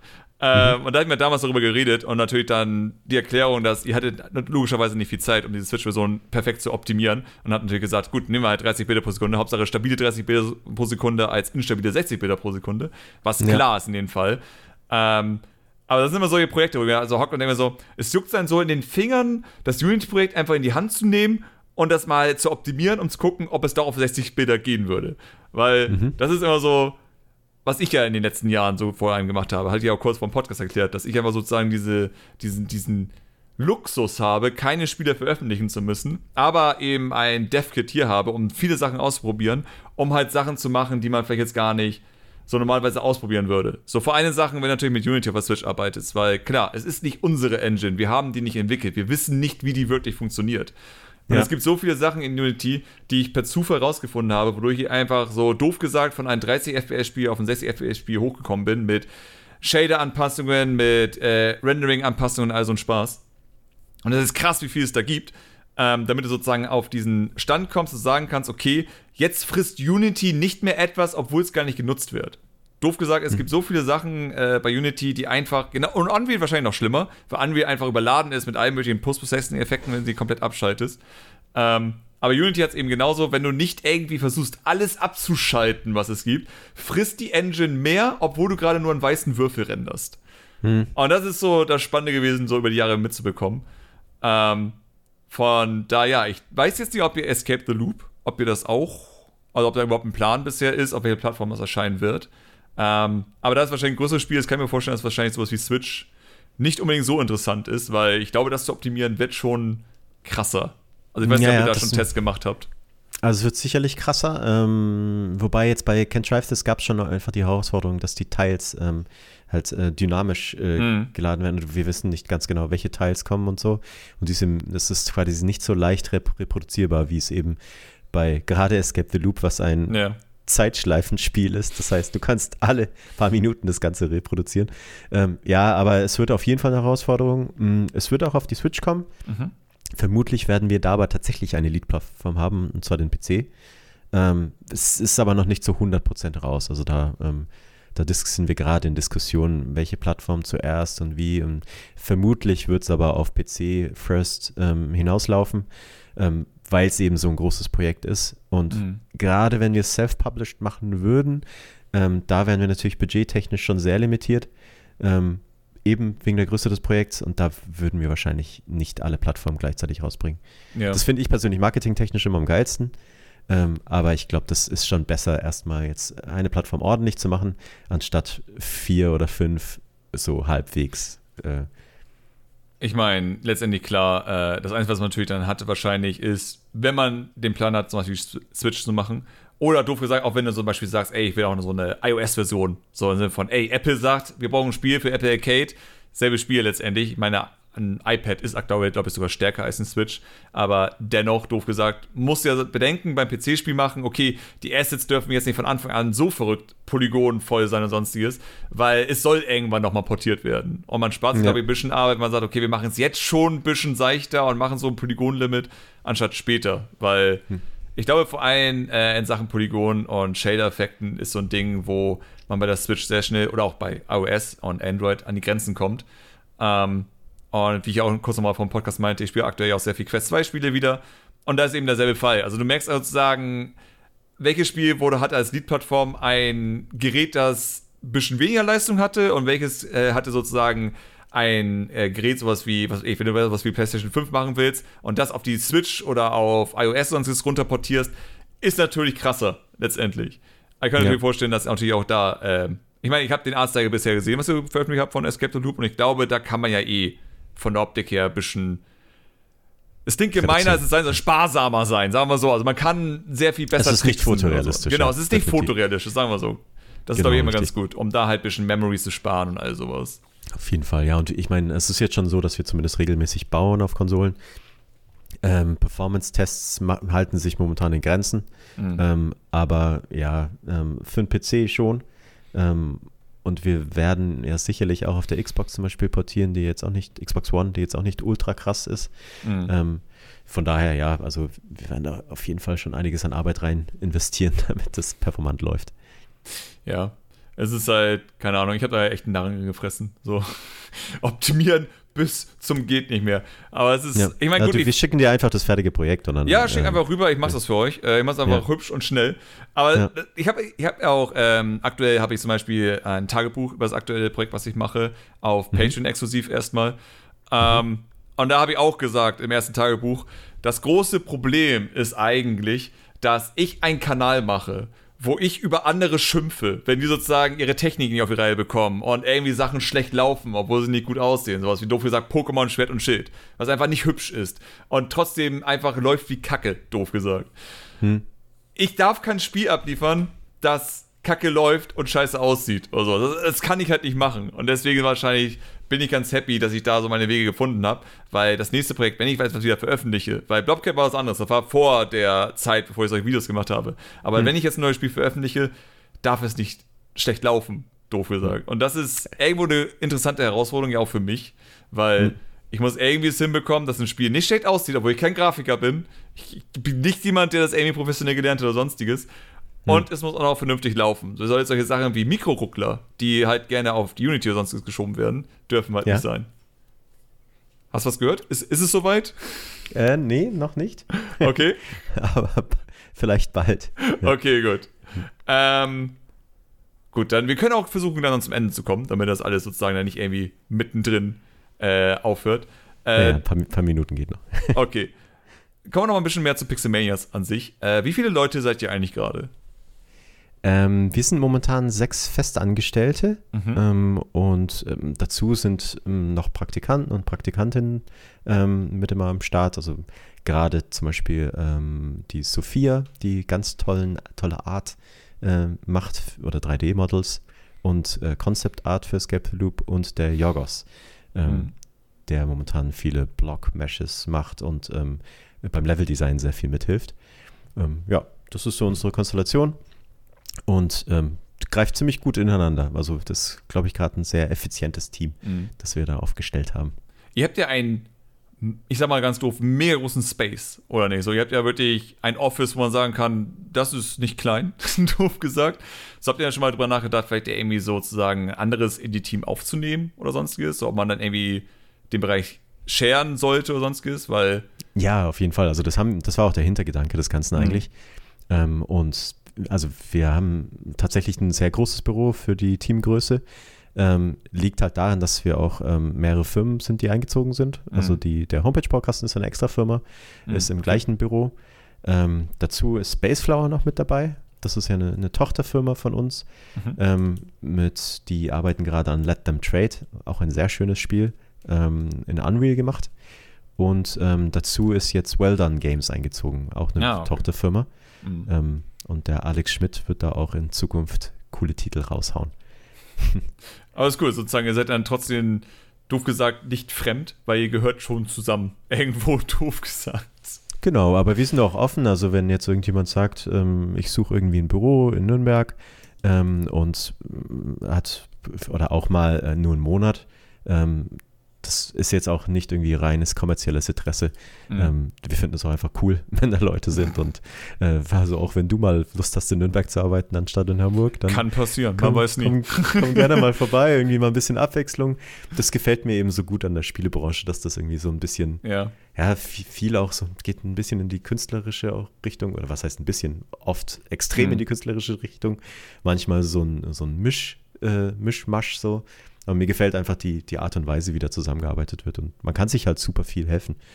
Ja, absolut. Und deswegen finde ich das auch schön, zusammen in einem großen Büro zu sein, auch ohne, also gibt es auch jetzt keine abgetrennten Büros und so und auch Mhm. kein Chefbüro, sondern einfach ein großer Raum. Das ist einfach eine ehemalige Fabrikhalle. Mhm. Deswegen auch spottbillig. Also wir zahlen wirklich super wenig Miete Ja.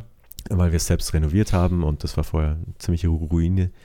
Ähm, genau, aber. Aber ist cool. Also kann ich sagen, ihr habt es hier gehört, ne? wenn ihr sozusagen mal einen Office-Bereich raus oder sonst ist und ihr macht gerade ein Spiel sowas, am besten natürlich ein ernsthaftes Spiel, jetzt nicht, wer ja mit, was, du gesagt, wer ja gerade mit RPG-Maker anfangt sonst ist es vielleicht nicht die Zeit, jemanden anzuhauen, so, ey, kann ich Office Space haben, aber natürlich, wenn man jetzt schon was Ernsthaftes macht, ist es natürlich immer cool, da einfach mal jemanden anzuhauen, von da. Ja, aber muss auch nicht 100% ernsthaft sein, ne? Also Ja, nichts gegen. RPG-Maker. Ach so, okay, gut. machen. Also wenn ihr ein RPG-Maker-Spiel gerade macht, haut den Ben von Pixelmaniacs an. Der hat Ja, Office also für euch. Nee, also ich meine, wenn das irgendwie, es geht ja um den Austausch. Es geht Ja, klar. um Das, die, die Software, mit der gearbeitet wird, ist uns egal. Ich will jetzt auch nicht RPG-Maker irgendwie runterreden, aber ich würde trotzdem ja, sagen, jetzt als, ist zu spät. als Autoring-System ist es vielleicht nicht so das Geiste, was man heute nutzen sollte.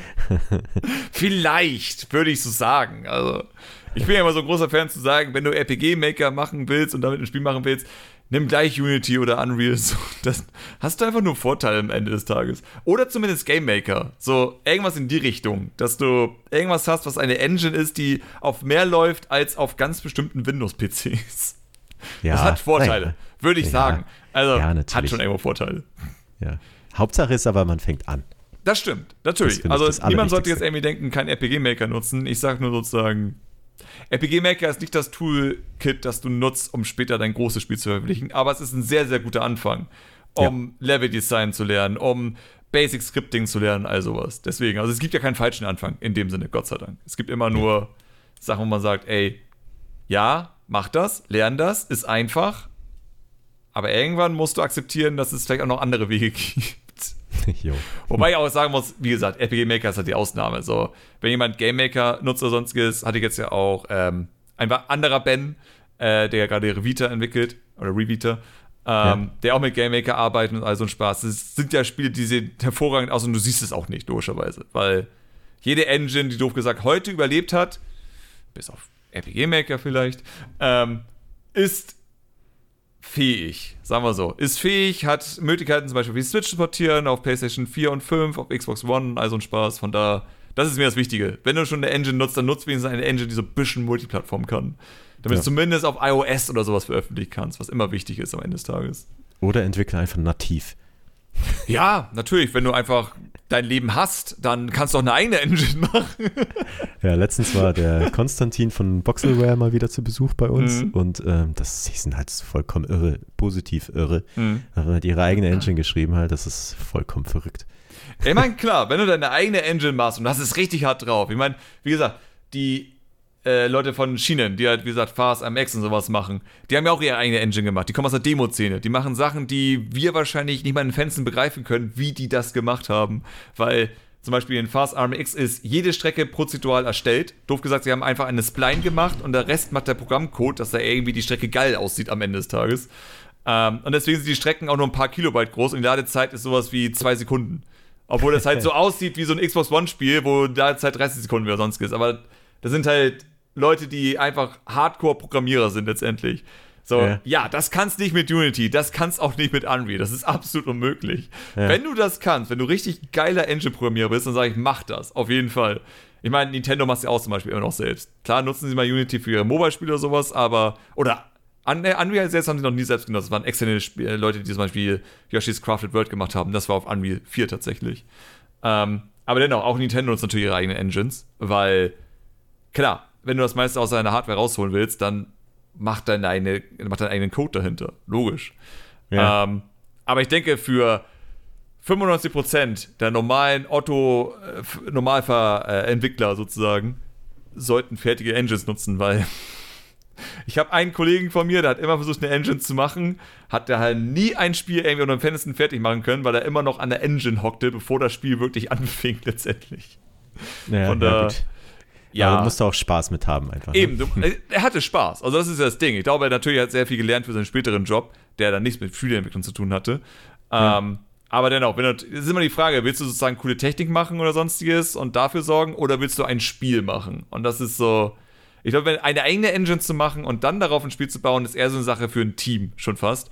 Weil ich glaube wirklich, ja. dann, das ist ja noch krasser. So, es ist schon schwer, mit Unity komplett allein oder mit Unreal komplett allein ein Spiel zu machen. Aber auch die Engine selbst zu schreiben. Hm. Naja, Allein, Frank, Frank Konstantin musst einlassen, verrückter Typ. ja, also der hat es wirklich alleine angefangen. Ich glaube, den muss ich mal im Podcast reinholen. Ähm. Äh, hat alleine die Engine entwickelt und hat alleine das Spiel rausgebracht. Total verrückt. Das ist wirklich irre. Das ist, ich meine, er hat meinen Respekt auf jeden Fall, weil ich als Mathe-Idiot, äh, ich könnte sowas halt nicht. Ich, ja. Jede Vektorenberechnung ist für mich eine Berechnung zu viel. Also ja. geht gar nicht. Und der weiß halt natürlich alles über äh, von A bis Z. Also er ist natürlich auch dann für alles verantwortlich halt. Ich meine, ist sein Spiel dann nur für PC erschienen oder für andere Plattformen?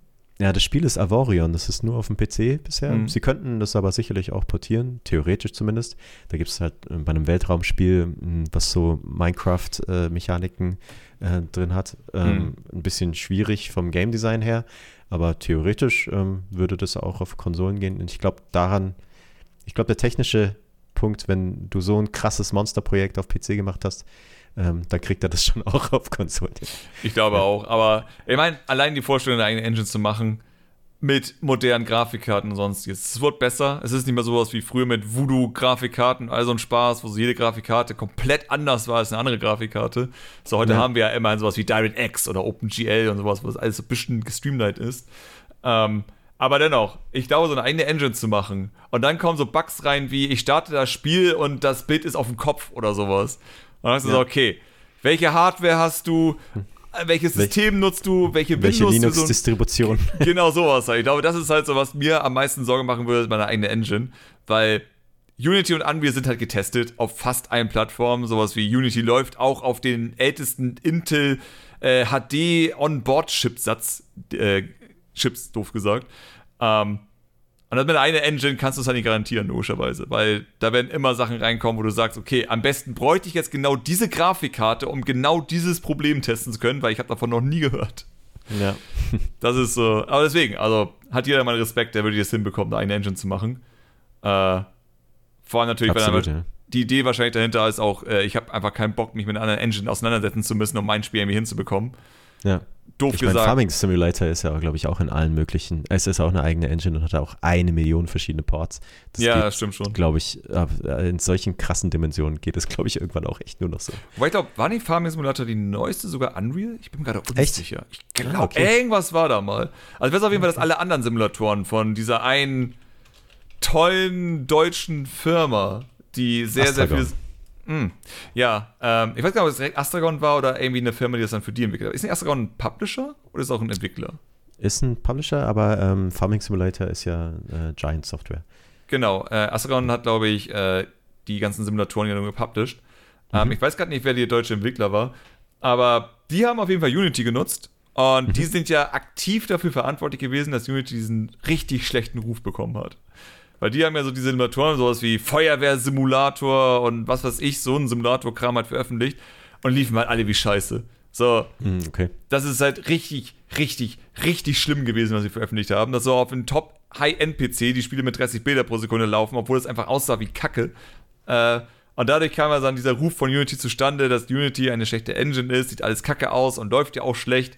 Weil natürlich jeder, der eben nicht in der Entwicklung drin ist, nicht wirklich versteht, dass der Entwickler am Ende immer noch schuld ist, wenn ein Spiel schlecht läuft. So. Hm. Auch solche Sachen wie Java zu nutzen für sein 3D-Spiel ist in dem Sinne nicht schlecht. So, Java ist jetzt keine Programmiersprache, die irgendwie ein Spiel super langsam macht oder dass es irgendwie kacke läuft oder sonstiges. Es ist am Ende ja immer noch Videos am, umsetzt. Von daher, ich, ich merke das nur an wegen Minecraft, weil da sehr viel drauf rumgeflucht wird am Ende des Tages. Ja, okay. Weil er gesagt hat, so, ja, Minecraft läuft eben scheiße, weil es Java ist. Und so, ja, ja, ich glaube eher, dass die neue Minecraft-Version den Vorteil haben, wieder von Grund auf neu geschrieben zu sein. Ja. Und natürlich auch Multiplattform gemacht worden, also was. Ähm, aber ja, von da. Mit Simulatoren habe ich das. Ja, ich meine, ich habe eh eine Geschichte mit Simulatoren, weil damals bin den Kanal Gaming Tours, den ich damals gemacht hatte, hatten, wurden wir auch schon fast einmal verklagt von den Leuten, die äh, diese Simulatorenspiele gemacht haben. Wie, bei welchem Spiel wurdest du fast verklagt? Äh, von irgendeinem so Simulatorenspiel. Das war, das war sogar Feuerwehrsimulator oder sowas. Okay. Äh, weil wir hatten ein Video damals gemacht, das einfach nur ein Let's Play, doof gesagt war, so ein Part, haben das Spiel gespielt und Ja. war halt scheiße und wir haben gesagt, es ist scheiße. So, macht keinen Spaß, ist dumm. ja. Fanden die gar nicht witzig. Oh, okay. Also wir fanden das überhaupt nicht witzig, dass man dieses Spiel spielt und zeigt und sagt, es ist kacke und wollten dann da gerichtlich gegen vorgehen. Okay. Hat natürlich nicht geklappt, weil das Also, okay. Das ist, das ist absoluter Schwachsinn, sowas zu versuchen. Das ist ja, ich meine, wir leben immer in einem Land mit Meinungsfreiheit, also der richtigen Meinungsfreiheit. Und wenn ich ein Produkt zeige und es sieht kacke aus und man sagt, das ist kacke, ist es eine Meinung. Punkt. Da kann keiner was gegen tun. Wir Ja, haben ja okay. keinen Entwickler irgendwie persönlich angegriffen oder sonstiges. Wir haben nur gesagt, dieses Spiel ist nicht gut. Und es läuft kacke. Und man sieht das Footage. Und ich glaube, selbst ein Richter, der noch nie ein Videospiel in seinem Leben angepackt hat, hätte gesagt, ja, ist kacke. Also, Ja, also diesen Entwicklern und Entwicklerinnen musst du dich aber auf jeden Fall stellen, wenn du ähm, dein Game rausbringst. das Die werden wohl. jetzt alle ähm, das genau analysieren. Oh, hör mir auf. Adlersaugen. Ich glaube nicht mal die Entwickler werden das sein. Ich weiß, dass sehr, sehr viele Leute da draußen sind, die die Leute, die meine Videos instant einen Daumen nach unten geben, sobald ein Video erscheint. Ähm, weil das sind die, die ich irgendwann mal irgendwie angekotzt habe, weil ich irgendwas gesagt habe, was ihnen nicht gepasst hat. So meistens in eine Richtung, dass ich irgendwo Nintendo kritisierte, weil sie mal wieder Sachen gemacht haben, die halt für einen Konsumenten echt nicht gut sind. Ja. Ähm, da gibt es einige davon und die sammelt man so über die Jahre an. Ich sag mal, das sind meine größten Fans, weil immerhin die jedes meiner Videos durchgehen äh, und sozusagen dann das negativ bewerten. Ähm, und ja, und ich gehe davon aus, dass die mein Spiel analysieren werden. Wie Sau. Ja, ja, das glaube ich auch, ja. Oder halt, ja. Also es, es wird auf jeden Fall, ich glaube, du musst auf jeden Fall aufpassen, dass ähm, die Kritik, die du selbst an anderen Spielen geübt hast, Ja, die wird auf eben. jeden Fall zurückkommen. jetzt. Deswegen. Was aber vielleicht ja nicht schlecht ist, ne? Vielleicht, Ja, äh, sag mal so, alles, was ich bisher jetzt habe am Laufen, läuft richtig gut. Das ist das Wichtige. Und ich bin mir ziemlich sicher, dass wenn das Spiel so wird, wie ich es mir vorstelle, kann, werden auch diese Kommentare aufhören im Sinne von, äh, was kritisierst du denn so ein Spiel? Mach du es doch erstmal besser. Und dann kann ich sagen, ich hab's besser gemacht. Endlich. Weil ich verstehe, Blobcat ist kein kompliziertes Spiel. Es ist ein kleines Puzzlespiel. So, Ja. ich weiß, dass ich damit nicht sagen kann, oh, Pokémon läuft schlecht. Aber das Spiel, was ich jetzt mache, damit könnte ich sagen, ich habe das Spiel gemacht, das läuft besser, Pokémon läuft schlechter. Ich habe einen echten, ich habe Beweis dafür, dass ich es kritisieren darf. Weil, ich, ich sag mal sozusagen, Kritik kann jeder üben, aber für die Leute, die ernsthaft sagen, mach's erstmal besser, kann ich sagen, hab ich. So, haltet die Fresse. Nice. Aber gut, ähm, ich würde sagen, wir sind größtenteils durch. Äh, ich würde sagen, spätestens, wenn ihr mit Escape the Loop weiter seid, müssen wir da nochmal miteinander reden und schauen, wie Ja. es dann weiterging. Unbedingt. Ähm, von daher, ich bedanke mich auf jeden Fall für deine Zeit. Äh, wir hatten ja immerhin ja gute fast eineinhalb Stunden. Das ist schon ganz gut. Ja, hat Spaß äh, gemacht. War super interessant und ich glaube, wir haben auch sehr viel mitgenommen, vor allem in Sachen, wenn jemand Space braucht oder sowas. Oder äh, ich glaube, ein ganz wichtiger Punkt auch, wenn er eine Firma gründet, ist es immer gut, ein paar Eckpfeiler zu haben und nicht nur das eine Geschäft, sondern vielleicht noch ein paar andere Sachen nebenbei zu machen. Äh, oder auch tatsächlich sowas wie Auftragsarbeiten. Ich meine, wenn ihr Leute habt, die 3D können, ist vielleicht auch gar nicht so doof, einfach zu sagen, ey, euer 3D-Modellierer kann ja auch irgendwie mal für eine andere Firma was machen, um Geld reinzuholen, solche Sachen. Ich meine, ihr habt halt die Auf Apps gehabt und den äh, vielleicht Baukasten so für einen Notfall, falls mal irgendwie wirklich Geld fehlt und all so ein Spaß, kann man ja immer noch Ja. gegenseitig sich dann helfen, wenn man die Firmen hat. Von daher, das ist ziemlich cool und ich glaube auch ziemlich wichtig, sich das vor Augen zu halten, dass es vielleicht immer ganz gut ist, nicht nur einen Pfeiler zu haben, sondern ein paar mehr. Absolut, ja. Nicht volles Risiko auf Spieleentwicklung. Ja. Exakt, weil das ist, der Markt ist groß und der Markt ist voller Konkurrenz. Ja. Von ja, vielen, vielen lieben Dank, dass du dabei warst. Danke für die Ähm, Einladung. Sehr, sehr gern. Und ja, alle anderen hören wir beim nächsten Mal. Bis dann. Tschüss. Bis dann. Tschüssi.